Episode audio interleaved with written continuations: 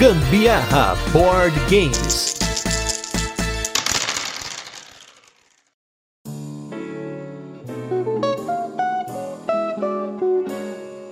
É dia de nostalgia de quem jogava videogame em televisão de tubo, assoprava fita, virava a chave que ficava atrás da televisão. Eu sou a Carol Guzmão. E eu sou o Gustavo Lopes e esse é mais um episódio do Gambiarra Board Games. No episódio de hoje, a gente vai falar do jogo O Bom do Videogame. Vamos fazer aquele resuminho de como o jogo funciona, depois tem curiosidades, as nossas experiências com ele, mas não sem antes o nosso primeiro bloco de destaques da semana, recadinhos e o nosso review retrô de sempre, onde a gente fala sobre jogos que já passaram por aqui. Em primeiro lugar, queria agradecer nossos novos apoiadores aí, Guilherme Siqueira, Gustavo Bernardo e Rafael Roriz. Se você não apoia o Gambiarra Board Games, não deixe de apoiar essa loucura que não para por nada. A gente tá aqui cada vez mais fazendo resenhas, fazendo episódios e você pode participar dessa loucura com a gente no grupo do WhatsApp, também ajudando a gente a escolher os nossos temas cada vez mais difíceis, porque a galera não tá dando mole, tá cada vez mais complicado, eu que o diga, porque eu faço pauta e convido a galera para tentar fazer. Então, fique ligado aí no nosso Catarse. Também temos aí o nosso Cash 500, esse recadinho não deixarei de dar até chegar no 499, que é quando a gente vai fazer aí a preparação desse episódio. A gente vai pegar os melhores momentos do Gambiarra que vocês vão escolher. Então, se você não escolheu o seu momento, manda uma mensagem pra gente, seja lá no Instagram, seja no WhatsApp, manda aí, fala pra gente qual é o episódio, qual é o minuto, o que, que você mais gostou, lembra aí algum trecho e vai anotando os trechos dos últimos episódios, hein? Porque a gente tá afiado e tem, gente, tem um cast, eu já vou deixar o spoiler aqui que vai vir em breve, que é o nosso cast, que foi o Tem Dado em Casa, jogos que recomendamos pros signos, para as pessoas de determinados signos. E, gente, nesse dia, a Carol tava inspirada e eu acompanhei o trem da maluquice, então se preparem altos momentos importantes desse episódio para você anotar. Esse episódio foi a maior armadilha que os nossos apoiadores poderiam ter armado para mim. Muito obrigada. Fiquem espertos. E hoje, nos nossos destaques da semana, temos três jogos com tema de natureza, do jeito que a Carol gosta. Um deles é de insetos e os outros dois são de plantas. Então, começando pelo de insetos, vamos falar do Hive em sua versão Pocket, que veio para o Brasil pela Fanbox, um jogo exclusivo para dois jogadores, no qual cada jogador tem um, um exército de insetos, que é liderado pela sua abelha rainha. E assim como num xadrez, você tem que comer a rainha, né, numa peça da rainha, no caso aí você tem que cercar ela. E para isso você tem peças com diferentes poderes, tem aranha, tem formiga, tem besouro e tem até a promozinha do tatuzinho bola lá. Eu gostei do jogo, jogo muito rápido. Ele realmente tem esse feeling do xadrez, em que você tem essas peças com diferentes poderes, mas, mas assim como no xadrez, que você tem o rei lá super fraquinho, você tem a rainha que é fraca nesse jogo, porque ela só move um movimento e ela fica ali cada vez mais vulnerável a ataques. Foi algo que aconteceu no nosso caso, nossa partida. Foi por muito pouco. Quando um conseguiu quebrar a barreira do outro, tava por um triz ali. Se eu não tivesse feito um movimento, a Carol teria feito acabado o jogo. Então curti, assim, eu não teria na coleção hoje, porque eu acho que nós temos jogos nesse estilo mais abstrato que a gente gosta mais de jogar,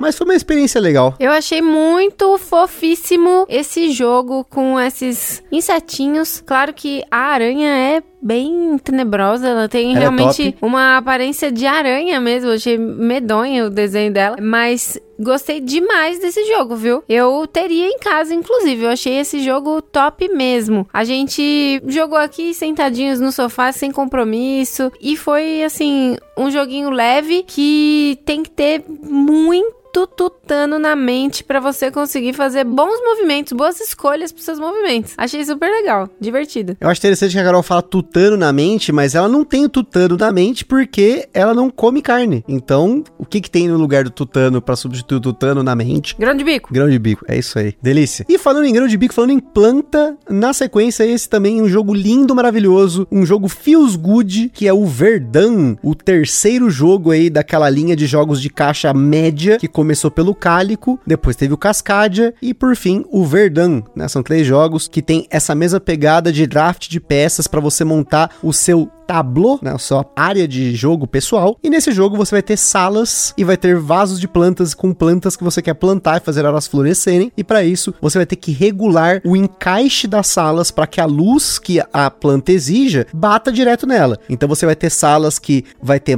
um lado que bate mais sol, um lado que é meia sombra, um que é sombra total. E as diferentes plantas que querem esse sol e tudo mais. Nós recebemos aí de forma antecipada o Verdun junto com o Papaiu, outra maravilhosidade que a Grok trouxe aqui, mas o Verdun eu joguei com a Carol e gostei muito do jogo. A gente jogou ele já no modo avançado, que tem as cartas de objetivo, que eu acho que traz ali mais uma forma de pontuar no jogo, porque você pontua de diversas formas. Você vai pontuar pelas plantas, pelos vasos, por ter conseguido plantar a planta primeiro, pela sinergia entre as plantas e as salas, por você ter decorado as suas salas e também feito diferentes decorações. E aí tem os pets e tem os tipos das plantas. É um quebra-cabeça de pontuação, assim como no Cálico, assim como no Cascadia. Eles têm esse feeling parecido de ser um jogos de draft de peças, dessa seleção de peças, mas essa saladinha de pontos, que no caso do Verdun tem muito mais formas de pontuar do que do Cascadia, que já tem muito mais formas de pontuar do que o Cálico. Então, fica a dica para vocês aí que tá chegando. A Grok tá trazendo um monte de jogo até o DOF, pelo que eu tô sabendo aí, tá anunciando dois jogos por semana até o DOF. Então, se preparem. Gente, eu só quero dizer para vocês, ó, se preparem que esse DOF, se não tiver lançamento lá de anúncio que eu já fiquei sabendo aí por aí, vai ter muita coisa. Eu até com medo disso aí. Galera, sério, sério, revelação aqui. Eu acredito que eu desbloqueei um novo tipo de jogo favorito para mim. Olha aí. Que é esse esquema aí do jogo do Verdun. Assim, claro, já conhecia o Cálico, já conhecia o Cascadia também. Mas, sério, o Verdun brilhou mais que todos esses daí, desses outros da, dessa trilogia. Caramba, sério? Sim, sério. Até que o tema de gato? É, ué.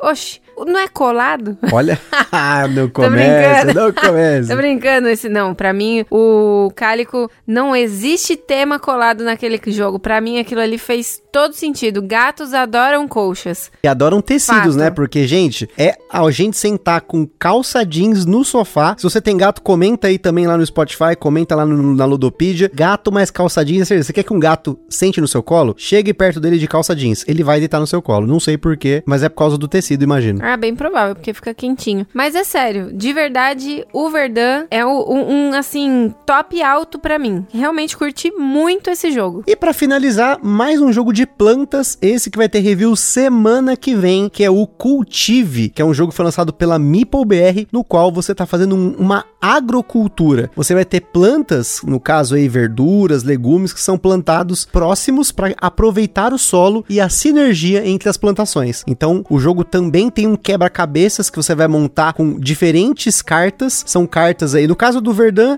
é um grid de 5 por 3, já no caso do Cultive vai depender do que você plantar, porque você vai ter cinco áreas de jogo, né? É uma sequência, tipo num Bonanza, que você tem cinco lugarzinhos que você pode fazer a plantação, e aí você vai plantando as cartas e elas vão descendo, vão formando um grid para baixo da plantação. Então a parte de cima é enquanto elas estão ainda crescendo, e a parte de baixo é conforme elas vão florescendo, e você vai colocando e vai pontuando. É um jogo também que tem uma série de formas de pontuar, porque você vai pontuar pela sinergia entre as cartas que estão de forma lateral, de forma vertical, pelos pontos das próprias cartas, e por você não ter usado seus terrenos de uma forma lá que você pode fazer uma ação especial. Eu acabei usando um, por exemplo, lá que eu queria trocar o meu açaí de lugar, porque ele ia ficar melhor de um outro lado. Eu comecei ele plantando de um lado por conta da sombra que ele projetava nas plantas que estavam na lateral dele, e depois eu queria que ele fosse para um outro lugar. Enfim, gostei muito do jogo também, achei ele muito inteligente. Ele é um jogo de caixinha pequena, que eu adoro. Eu gosto muito desses jogos de caixinha pequena. A MipoBR já tinha lançado o Village Green, que também tem esse tema de plantação, de jardinagem, mas é uma outra pegada, é um jogo diferente. Então eu acho que, primeiro, para quem comparar os jogos não tem nada a ver. Eu achei que o Cultivo ele tem um sistema até um pouco único ali. E a gente vai falar mais disso no episódio que vem, então não vamos nos alongar mais. Só a Carol pode contar a vantagem que ela teve uma excelente vitória nesse jogo. E detalhe, né? Eu aprendi o jogo, tava aqui esperando, pá, não sei o que. Ela chegou cansada, zoada, me deu um caroço no jogo. Eu fiquei, caramba, o que, que eu fiz de errado aqui hoje? Não é possível. É tão lindo, né? Quando a pessoa fala isso pra gente, né? Ah, ela chegou zoada. Do trabalho, do trabalho. Zoada do dia a dia. É complicado, né? Tão lindo também ouvir a pessoa falar que você é zoada no dia a dia.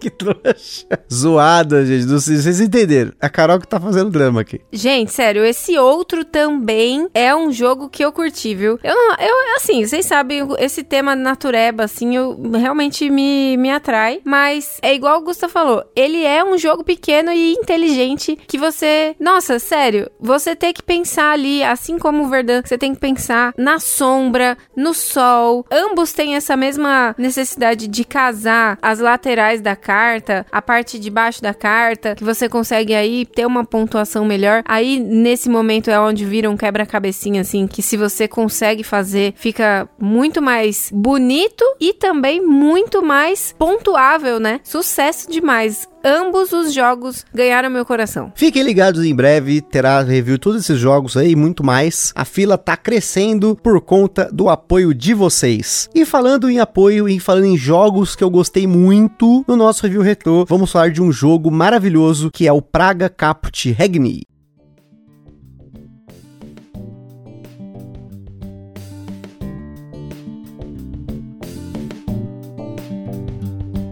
Praga Caput Regni foi o tema do nosso episódio número 136, um jogo que veio para o Brasil pela Mosaico Jogos, mas a gente pegou uma cópia muito tempo antes dele ter sido anunciado, idealizado aqui no Brasil. Era um dos meus hypes de Essen e ele é um euro do Vladimir Sushi, que a gente já falou aqui de outro jogo dele que é o Cidades Submersas. Jogamos também já o Messina, que é um designer que eu acho que ainda é um pouco subestimado pelo brasileiro, deveria estar mais de olho nele. Ele faz ótimos euros, ainda mais euros na casa do médio para pesado. E já faz bastante tempo que a gente não joga o Praga infelizmente. Na época que a gente fez o cast, a gente já tava jogando, ele já tinha um tempo. Nós jogamos com diversas combinações, jogamos com o lado B das peças, a gente fez setup variável, então a gente deixou ele um pouquinho de lado por um tempo, mas é um jogo que eu mantenho na coleção que eu quero revisitá-lo, porque ele é um dos meus jogos favoritos, então, sem dúvida, ele se mantém aqui. Só infelizmente a gente acabou não tendo chance de jogar, como a gente já falou algumas vezes aqui no podcast. Esses jogos médios para pesado, a gente tem que pesar entre aspas muito para poder jogar por conta do tempo, do próprio podcast, então não é sempre que eu tenho oportunidade de jogá-los, mas quando possível a gente sempre joga algum e aí esses outros que estão aqui na coleção acabam ficando um tempo sem jogá-los, mas eu não tô mais esquentando a cabeça com isso, esse negócio de, ah, precisa rodar, precisa ver mesa, precisa jogar todos os jogos no ano, não tenho mais essa pira, eu já me livrei disso. É um homem evoluído que está aqui ao meu lado, não? Parabéns, versão 2023, esse menino é realmente muito evoluído. Imagina, Anacrone, quanto tempo que não se vê mesa aqui em casa? Desde setembro de 2020 2021. Olha aí. Não tão evoluído assim, porque ele está ali marcando na cadernetinha dele. Não, mas é porque foi a, eu joguei com o meu irmão a última vez que ele tava de férias aqui. Ah, é, então é, é um marco, você tem A gente razão. falou aqui no podcast, teve episódio e tal. Então eu lembro por conta disso, tem episódio. Tá bom, então eu vou pensar em algum jogo. Até o final do, do cast eu vou falar um jogo, eu vou querer que você me diga quando foi a última vez que a gente jogou. Duvido. Mas e o Praga? E aí? Você lembra dele?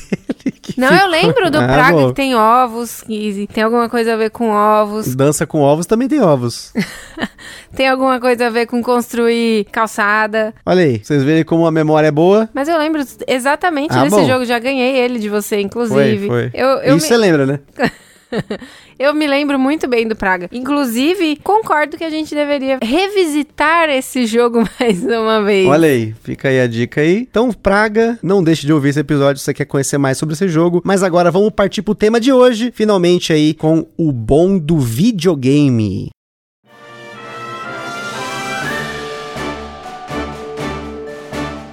O bom do videogame é um jogo para 2 a 5 jogadores lançado pela Calamity Games, com partidas que duraram em média 50 minutos na nossa experiência em 2. Falando de mecânicas, no bom do videogame nós temos como mecânicas principais a seleção de ações, a alocação de trabalhadores de certa forma, a gente vai falar sobre isso, e a coleção de componentes. E se você não sabe o que é esse negócio de trabalhador, de o que é coleção, é coleção de jogo, é, é seleção do que, é ação do que, não deixe de conferir aqui na descrição desse podcast, tem o nosso índice de playlists e tem a playlist mecânica do dia, que a gente fala sobre mecânicas. A gente deve fazer um episódio sobre mecânicas em breve, mas eu ainda tô lendo o Building Blocks of Tabletop Game Design versão 2, né, a segunda revisão, ainda não deu tempo, muito grande esse livro, mais de 60 páginas, tá difícil. Agora falando da nossa escala de complexidade aqui, que a gente avalia os jogos, o bom do videogame recebeu 4 de 10, não apenas pelos sistemas que ele possui, que apesar de serem bem intuitivos, vão te fazer pensar muito bem, mas também pelo aperto das ações, pois você tem apenas 5 rodadas, cada uma com 3 ações para você otimizar ao máximo. Na data em que esse cast foi gravado, o bom do videogame estava na véspera de entrar no Catarse, porém com uma grande diferença, porque ele vai ser vendido numa modalidade apoiou recebeu, sendo somente os extras conquistados na campanha entregues depois. A gente recebeu uma cópia antecipada da Calamity para avaliação, portanto, fique ligado quando ele lançar. Mas atenção! O Ministério do Gambiarra Board Games adverte: os jogos de tabuleiro, como qualquer hobby, podem acender uma vontade compulsiva de sair comprando tudo. Porém, recomendamos que você não compre por impulso. Sempre procure a opinião de outros criadores de conteúdo, gameplays, formas de alugar ou, caso disponível, jogar o jogo de forma digital antes de tomar sua decisão. Os anos 90 foram marcados pela explosão das locadoras de videogame no Brasil. O negócio de locação de filmes era muito forte nessa época, a família da Carol até tinha locadora. RV Vídeo Limitada. Olha aí. E eu era apenas um consumidor ávido de jogos desses locais sagrados. Toda sexta-feira, saía da escola, alugava três jogos e devolvia na segunda, mas sempre dividindo os jogos de Master System e Super Nintendo. Meu Master System depois eu dei pro meu primo e fiquei com o Super Nintendo. E aí, conciliando isso com os estudos, com muita responsabilidade, já que desde essa época eu otimizava meu tempo. E no bom do videogame você vai fazer exatamente o que o Gusta dos anos 90 fazia, mas em forma de board game. Era RV Vídeo Limitada e depois virou VIP Vídeo. Olha aí, a informação. Eu lembro, gente, que a RV Vídeo, ela era do meu tio e também da ex-esposa dele. E, enfim, aí quando depois dessa locadora aí virou só do meu tio e, e aí meu pai e a minha outra tia se tornaram sócios, todo mundo sócio lá. Aí eles trocaram o nome pra VIP Vídeo, né? Mas tinha jogo de videogame lá era só filme? Tinha jogo de videogame. Olha aí. Era tudo fita. Aí, o que aconteceu? Eles fizeram uma plaquinha que eu acho até engraçado até hoje que meu pai, ele desenhou a plaquinha que ia ser sob nova direção. Aí eles fizeram o desenho de uma bruxa voando indo embora.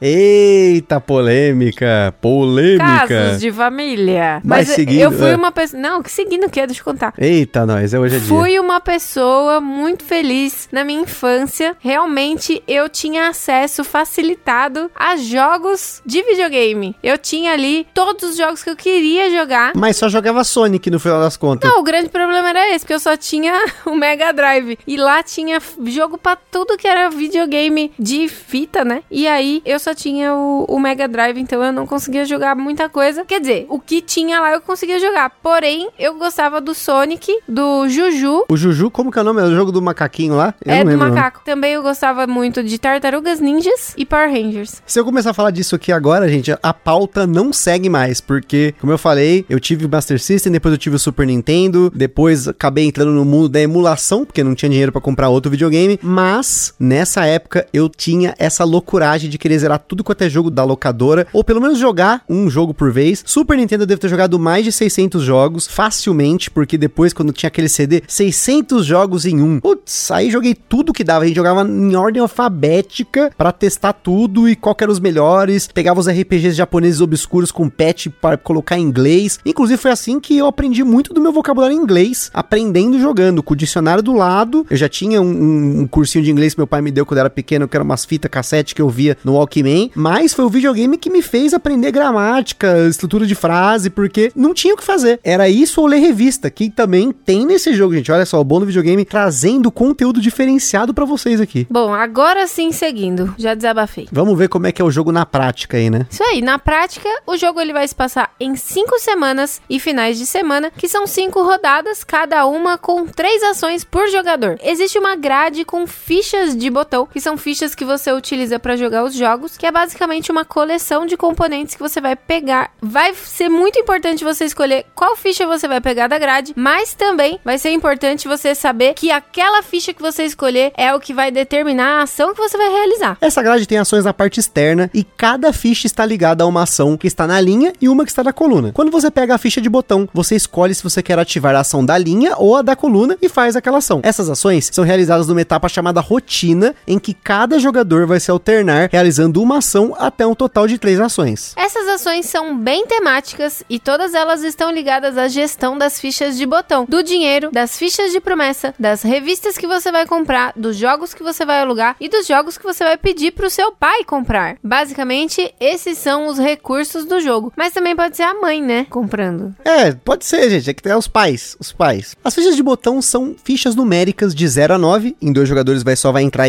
de 1 a 8, com cinco cores diferentes. Você acumula essas fichas para utilizá-las nos jogos e quanto mais difícil é o jogo, mais fichas você vai precisar ou combinações mais complexas você vai precisar executar aí. Os jogos exigem peças iguais, peças da mesma cor, peças em sequência ou trincas e duplas ou mesmo combinações dessas condições. O seu limite de fichas é 8, e aí que entram as fichas de promessa. Quando você pede dinheiro pros seus pais ou pede um jogo, que é algo que era muito caro lá naquela época, junto com isso você faz algumas promessas e elas vêm em forma de fichas. Essas fichas só servem para diminuir o seu limite de mão e existem ações que você pode se livrar delas. E o dinheiro você vai precisar para alugar os jogos, ainda mais se forem jogos novos. No jogo tem um sistema que simula as novidades, fazendo com que você tenha que pagar dois dinheiros para um jogo que é novidade, ao invés do habitual um dinheiro. Mas você também pode gastar o seu dinheiro com revistas que servem para ajudar você a jogar ou zerar os jogos, substituindo uma ficha de botão para um de dois tipos de jogos que aquela revista representa. E existe uma diferença entre jogar ou zerar os jogos. Quando você joga um jogo sem zerar, você só precisa gastar duas fichas de botão. Você não ganha pontos no final do jogo por jogos que você não zerou, mas jogar jogos tem uma série de benefícios, como cumprir certos objetivos de partidas, que tem uma corridinha para ver quem consegue primeiro. Também serve para você pegar uma ficha bônus de botão, que pode ser a ficha que você estava precisando para zerar um outro jogo, ou mesmo conta para a quantidade de jogos jogados no final do jogo. Quando você aluga um jogo, é basicamente onde entra a alocação de trabalhadores aqui. Você pega um dos seus três meeples que você pode alocar em algum jogo na locadora, representando que você pagou para reservar esse jogo naquela rodada, e aí você vai poder jogá-lo ou zerá-lo, e no começo da próxima rodada, esse jogo é liberado, né? Você devolveu a fita para a locadora para que qualquer outro jogador possa alugá-lo. A grande diferença de você pedir para o seu pai ou para sua mãe comprar um jogo é que apesar dele vir acompanhado por três fichas de promessa, aquele jogo é seu, você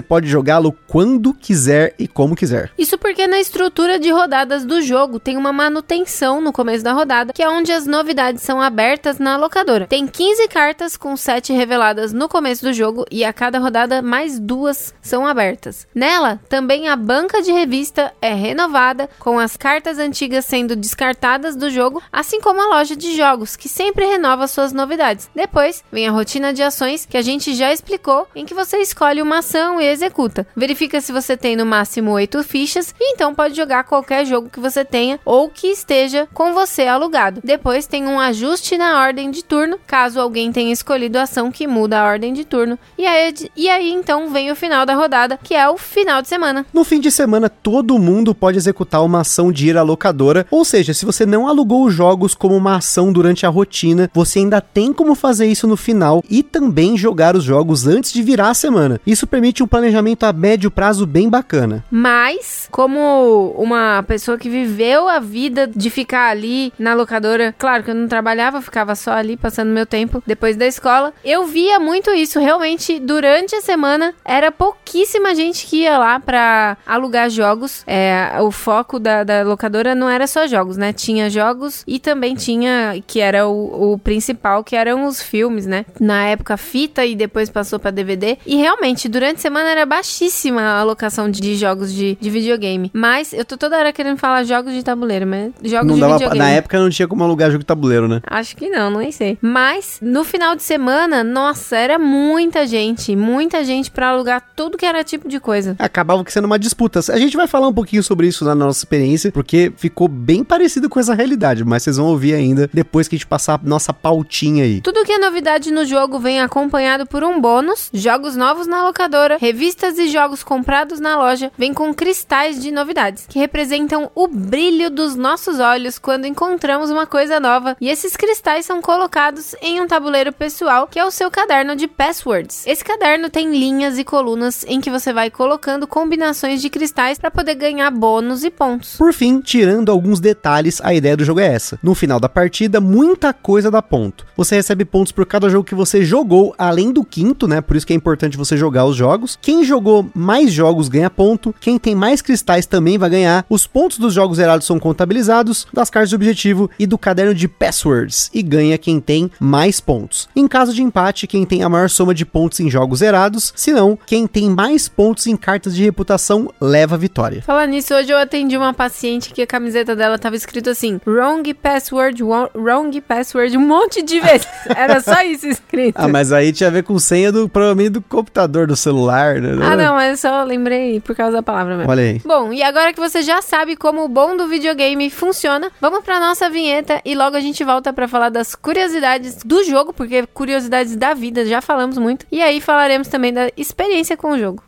Este programa é um oferecimento dos nossos apoiadores do Catarse. Se você ainda não apoia o Gambiarra Board Games, não deixe de apoiar para contribuir com a produção deste podcast, participar na escolha dos temas e dos jogos, concorrer a sorteios de vouchers nas lojas parceiras, desconto para comprar seus jogos na Bravo Jogos e acesso a conteúdos exclusivos, como o podcast secreto do grupo do WhatsApp do Gambiarra. Além disso, o Gambiarra Board Games tem o apoio da Acessórios BG, os melhores acessórios para jogos de tabuleiro do Brasil. www.acessoriosbg.com.br Bravo Jogos, a sua loja de jogos de tabuleiro modernos. www.bravojogos.com.br. Utilize na sua compra o cupom Gambiarra na Bravo e apoie o Gambiarra sem gastar nenhum centavo adicional. Aroma de Madeira. Jogos clássicos, acessórios em madeira e serviços de personalização. Utilize o cupom Aroma de Gambiarra para ganhar um desconto em www.aromademadeira.com.br. E também os parceiros Board Game São Paulo, o maior evento mensal de jogos de tabuleiro no Brasil, todo último sábado do mês, na loja Omniverse, no bairro do Brooklyn, em São Paulo, capital.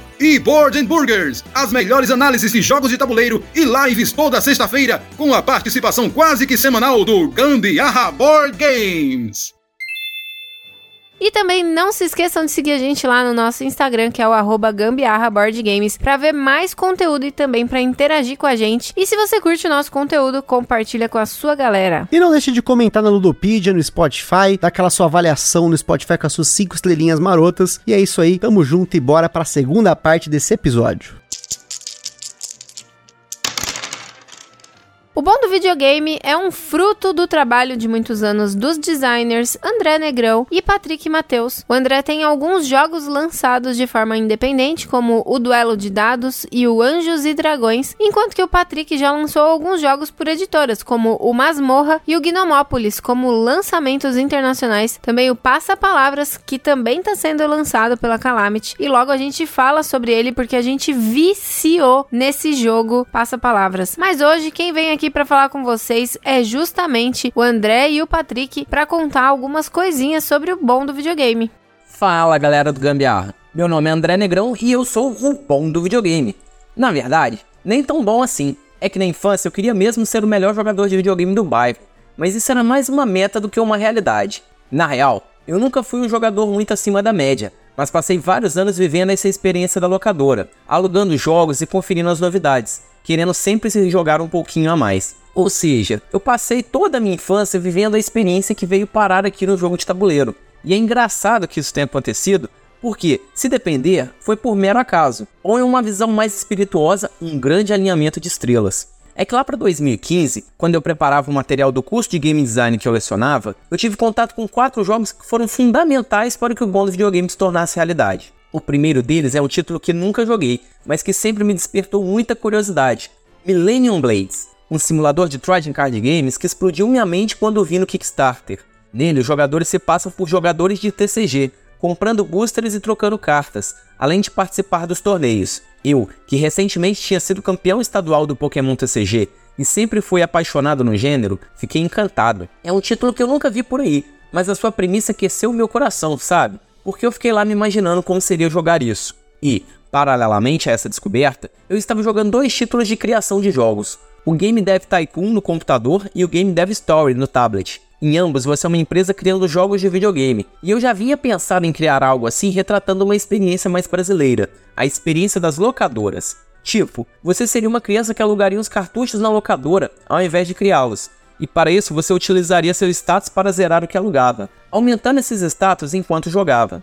Então você teria que gerenciar a sua melhoria como jogador, mas não só isso, pois também teria que gerenciar a aquisição de grana para pagar a locadora e também organizar os estudos, para ter tempo de jogar, né? Ou seja, um jogo sobre jogar videogame ao invés de um sobre criar videogame, que era o que estava saindo. E, até então, digital. Essas ideias ficaram ali, ruminando na minha cabeça. De um lado, um board game sobre jogar TCGs que me encantava, e do outro a ideia de criar um videogame sobre jogar videogame. Finalmente, eu tive a oportunidade de jogar o quarto jogo, aquele que determinou o meu destino, Dominant Species, um board game sobre o domínio de algumas espécies sobre o planeta em que os jogadores escolhem o que vão fazer antecipadamente, resolvendo tudo depois em uma ordem muito específica. E foi aí que eu tive o gatilho. Juntando a ideia que eu já tinha com a proposta do Millennium Blades e a jogabilidade do Dominant Species, eu imaginei um board game sobre a semana de um jogador de videogame. Um worker placement com 5 meeples, representando o que ele faria de segunda a sexta enquanto se prepara para zerar os jogos alugados no fim de semana. E assim nasceu a primeira ideia concreta para o jogo de tabuleiro O Bom do Videogame. Uma ideia que, meses depois, eu contaria para Patrick Matheus Masmorra de Dados. O resto é história. Olá, Gambiarra. Quem fala aqui é o Patrick Matheus, criador do Masmorra, do Gnomópolis, Passa Palavras, e agora com um lançamento muito aguardado, O Bom do Videogame, que desenvolvi com André Negrão e nos últimos anos passou por cuidadosas etapas de desenvolvimento de sua jogabilidade e que leva também um visual e acabamento para combinar com aquilo que ele oferece na mesa, remetendo, claro, ao tema, muito presente. Um ponto-chave do desenvolvimento desse jogo que eu me orgulho muito foi a transformação dele de um worker placement clássico para a ideia da grade de ações, que acelerou o tempo da partida e deu mais sabor e tática na mecânica central de jogar os cartuchos. E na parte de direção de arte, eu fico muito feliz de ter trabalhado com inúmeros artistas brasileiros que estão trilhando caminhos de muito sucesso, ilustrando para empresas de jogos digitais famosos, RPGs, card games e até concept de filme da Marvel. A qualidade dos componentes, portanto, teria que ser a melhor possível para transparecer esse trabalho, e para isso buscamos um fabricante internacional que fez cartas e meeples, é, a mesma que fez as cartas e meeples do Everdell lá fora, e aqui no Brasil as caixas e os tiles foram feitos com a empresa que fez o projeto Gaia. O financiamento começa nesta sexta-feira, dia 12, às 9 da manhã, e vai ser num formato diferente. Os jogos já estão prontos, eu estou rodeado de caixa aqui, então é apoiou, levou. Confirmou o apoio, a gente está enviando o jogo, está entregando. Com apenas os extras conquistados sendo entregues depois. Um grande abraço a todos.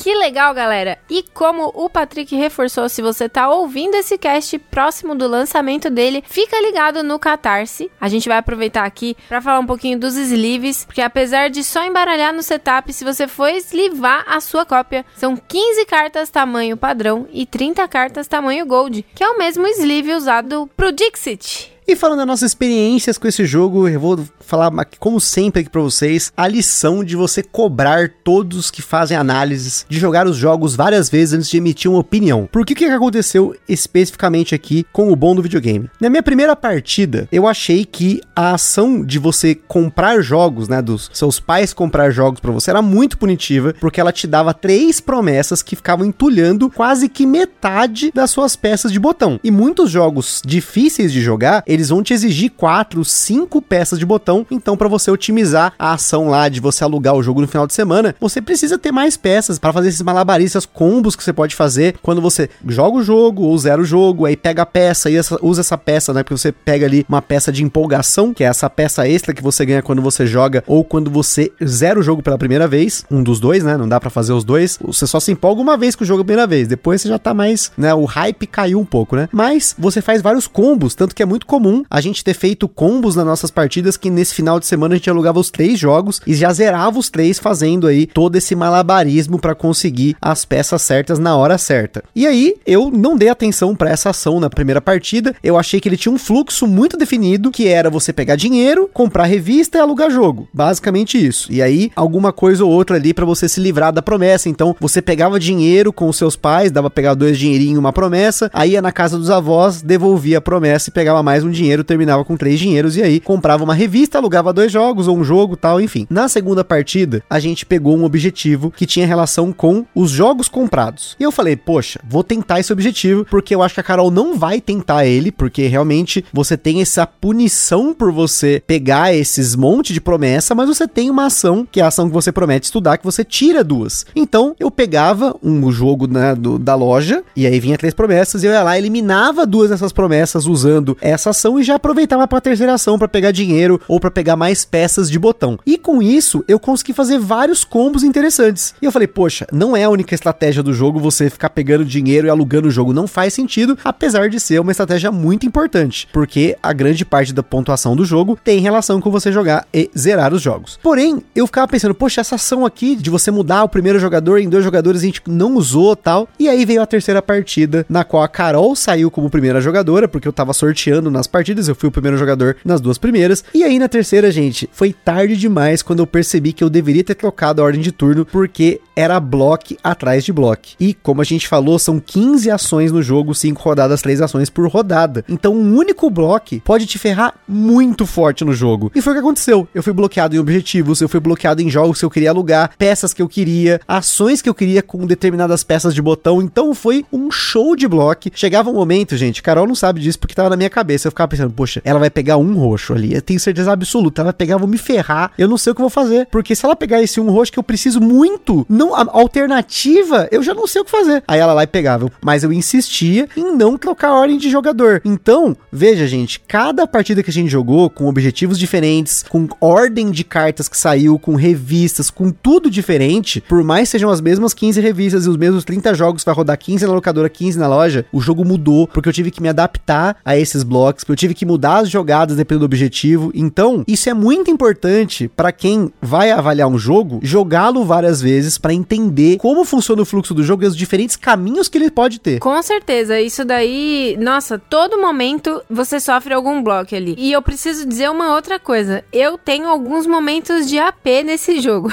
porque eu precisava ficar ali escolhendo o melhor botão para pegar. E se eu ia pegar uma revista ou não, ou se eu ia escolher um cristal melhor, algum jogo onde ia me ofertar um cristal, um jogo, uma revista ou, um, ou enfim, comprar um jogo para mim que fosse ter um cristal melhor para eu colocar ali no, no, no, meu caderninho de password. Gente, sério, todo momento eu, eu travava. o Gusta ficava ali. E, e, foi nesse momento que eu falei para vocês que o Gusta, recentemente, a gente fez um cast aí. Coisas que não gosto do hobby, saiu essa semana, foi. não deixe de ouvir. Gente, sério, o Gusta ficava ali falando: ai, olha isso, referência de não sei o que, referência de não sei. Mano, e eu ali tentando pensar, daí eu, o, o, pensamento voltava pro, pro começo toda vez que ele me interrompia. Bom, já ultrapassei esse momento, as outras jogadas foram até um pouco mais rápidas, né? Consegui fazer uma sinapse mais rápida depois, mas ainda assim, gente, é sério, esse jogo me surpreendeu demais. Eu realmente sentia que eu estava ali nos anos 90 ou início de 2000, que foi quando eu joguei muito videogame mesmo, joguei muito videogame na minha vida e esse daí me fez trazer esse, esse sentimento aí de nostalgia, foi muito interessante. Acho que para mim não apenas por conta do fluxo do jogo, mas por conta das referências na arte, gente. Todos os artistas desse jogo jogo, Patrick, pela direção de arte, estão de parabéns, porque são muitas referências legais que eu olhava assim e falava: Nossa, isso aqui é uma referência para Super Metroid, isso aqui é pro Bugsby, nossa, isso aqui tem a ver com, com aquele jogo que era do futebol que tinha o Aleixo lá, o International Superstar Soccer Deluxe. Enfim, referências, gente. Para quem jogou muito Super Nintendo, muito Mega Drive, você vai achar referência de todo lado. Eu não vou, obviamente, falar sobre todas elas, mas acho que tem muitas delas que me impactaram ali, que eu olhei um Shinobi, um Strider Kiryu, um Hagane, que eram jogos de ninja que eu gostava. Enfim, a arte desse jogo é absurda. Eu não tenho como reforçar isso para vocês. Os meninos tiveram aí um trabalho muito grande ao longo dos anos com o design do jogo, mas a arte dele é sublime. As referências, a própria arte em si, ela me lembra muito as capas das revistas Super Game Power, as capas dos jogos de Super Nintendo que eram umas artes que às vezes eram um pouco realista, que parecia, sei lá, o pôster do filme do Rambo, que era o pôster do Contra, né? Era muito parecido assim. Então, de novo, não tem como ressaltar isso tanto se você gosta desse tipo de arte. Às vezes pode ser que nem seja um tipo de jogo para você, porque porque você gosta de jogos mais leves, jogos mais simples. Esse jogo já, como a gente falou, tá num 4 de 10 aí. Ele já é um eurozinho, gestão de recursos, coleção de componentes, educação de trabalhadores. Porém, a arte desse jogo ganha de tudo, assim, para você que gosta desse tipo de coisa. De jogos, de videogame, desses jogos retrô. Meu Deus, gente, é, é, é lindo. daria para pegar as capas das cartas, né, que são as capas dos jogos, fazer pôsteres, porque parecem pôsteres de jogos antigos. É maravilhoso. Não, com certeza. Tem até, pra mim, aqui uma referência do Crash, né? Verdade. E eu gostava muito de jogar Crash. Mas, como o Gusta falou, eu não tenho como ressaltar mais. E não tenho mesmo porque eu não tenho muita memória dessas referências aí que ele falou. então, eu deixo com o que ele disse, porque, sem dúvida, de extremo bom gosto. E sério, os caras fizeram isso e, sem dúvida, você consegue ter a noção de que eles viveram isso mesmo. De locadora, de ficar ali tendo que fazer promessa que vai jogar, vai fazer a lição de casa direitinho, que vai passar de ano para poder continuar jogando. Com certeza esses caras viveram isso, porque o jogo ele é inteirinho com esses detalhes. Ai, gente, sério, não tô aqui babando ovo deles porque o Gusta tá aqui, eu não poderia fazer isso, mas é verdade. É top, o jogo é, não, não é top, é o bom do videogame mesmo.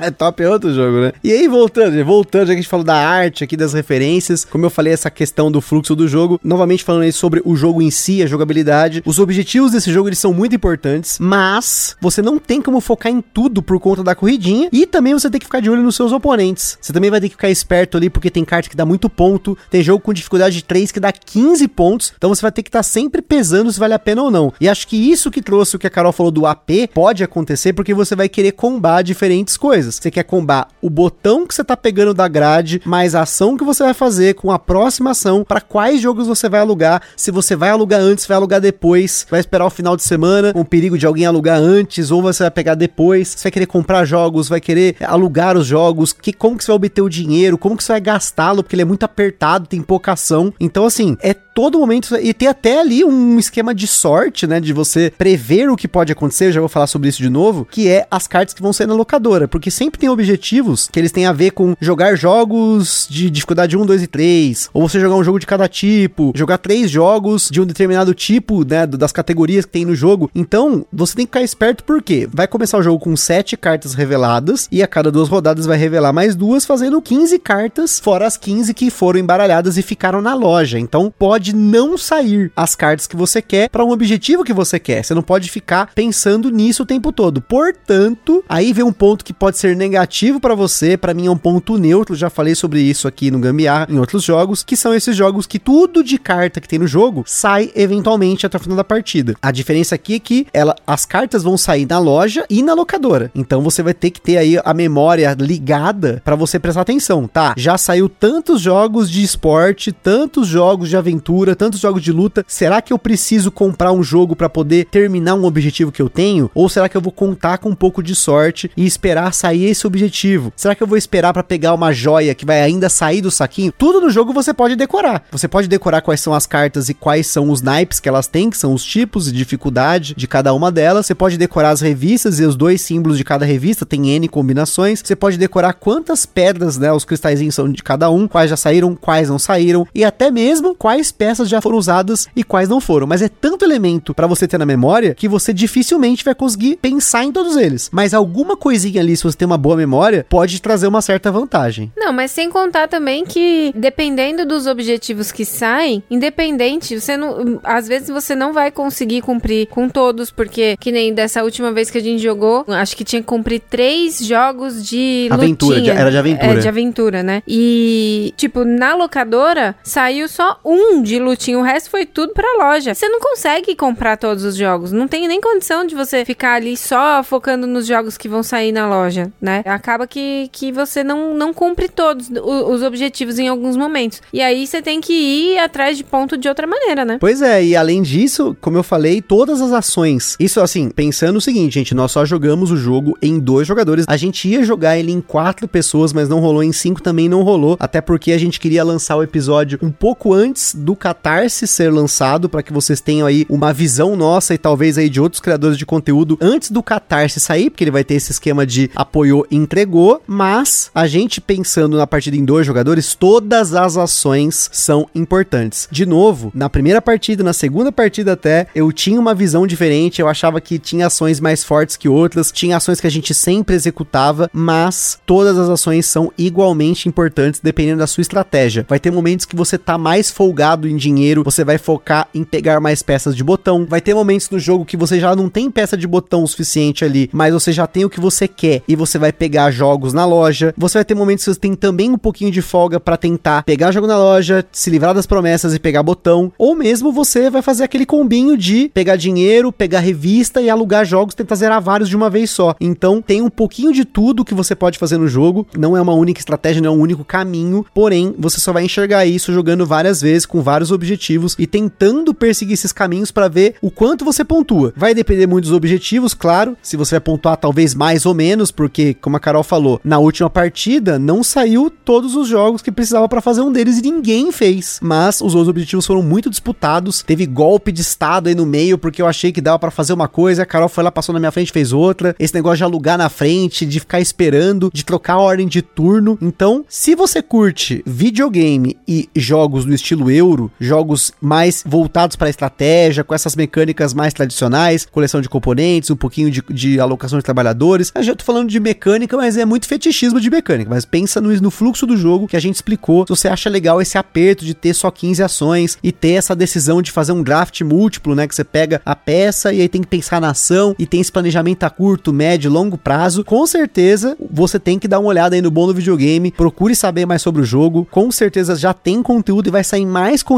sobre ele, porque agora que o Catarse tá para sair aí, sem dúvida, vai aparecer mais conteúdo sobre o jogo. E a gente mais uma vez aí queria recomendar para vocês sempre procurarem outros criadores de conteúdo, quando possível jogar online, ler manual, ver gameplays, porque é uma forma de vocês terem como decisão e não confiar apenas na opinião de um criador de conteúdo, porque ela pode ser enviesada no caso aí especificamente do bom do videogame. Eu já tinha um pezinho dentro do jogo por conta do tema e por conta das artes que chamaram muito minha atenção e mexeram com a minha nostalgia. E gente, nostalgia é perigosíssimo, mas pelo menos a gente conseguiu tentar aqui separar isso para falar um pouquinho do que a gente achou da jogabilidade do bom do videogame. Nem me fala, nostalgia é perigosíssimo mesmo. Eu, no mesmo dia, decidi que ia no show dos Backstreet Boys. Agora tô seguindo os homens no meu Instagram. Fico toda Tudo hora ver, né? vendo vídeo e já nem passou a febre do show, que foi ótimo, maravilhoso, lindo, perfeito. Mas passou e eu ainda fico lá, tô seguindo. Aí agora eu já começo a pegar uns ranço de toda hora ficar vendo de novo Backstreet Boys na minha timeline.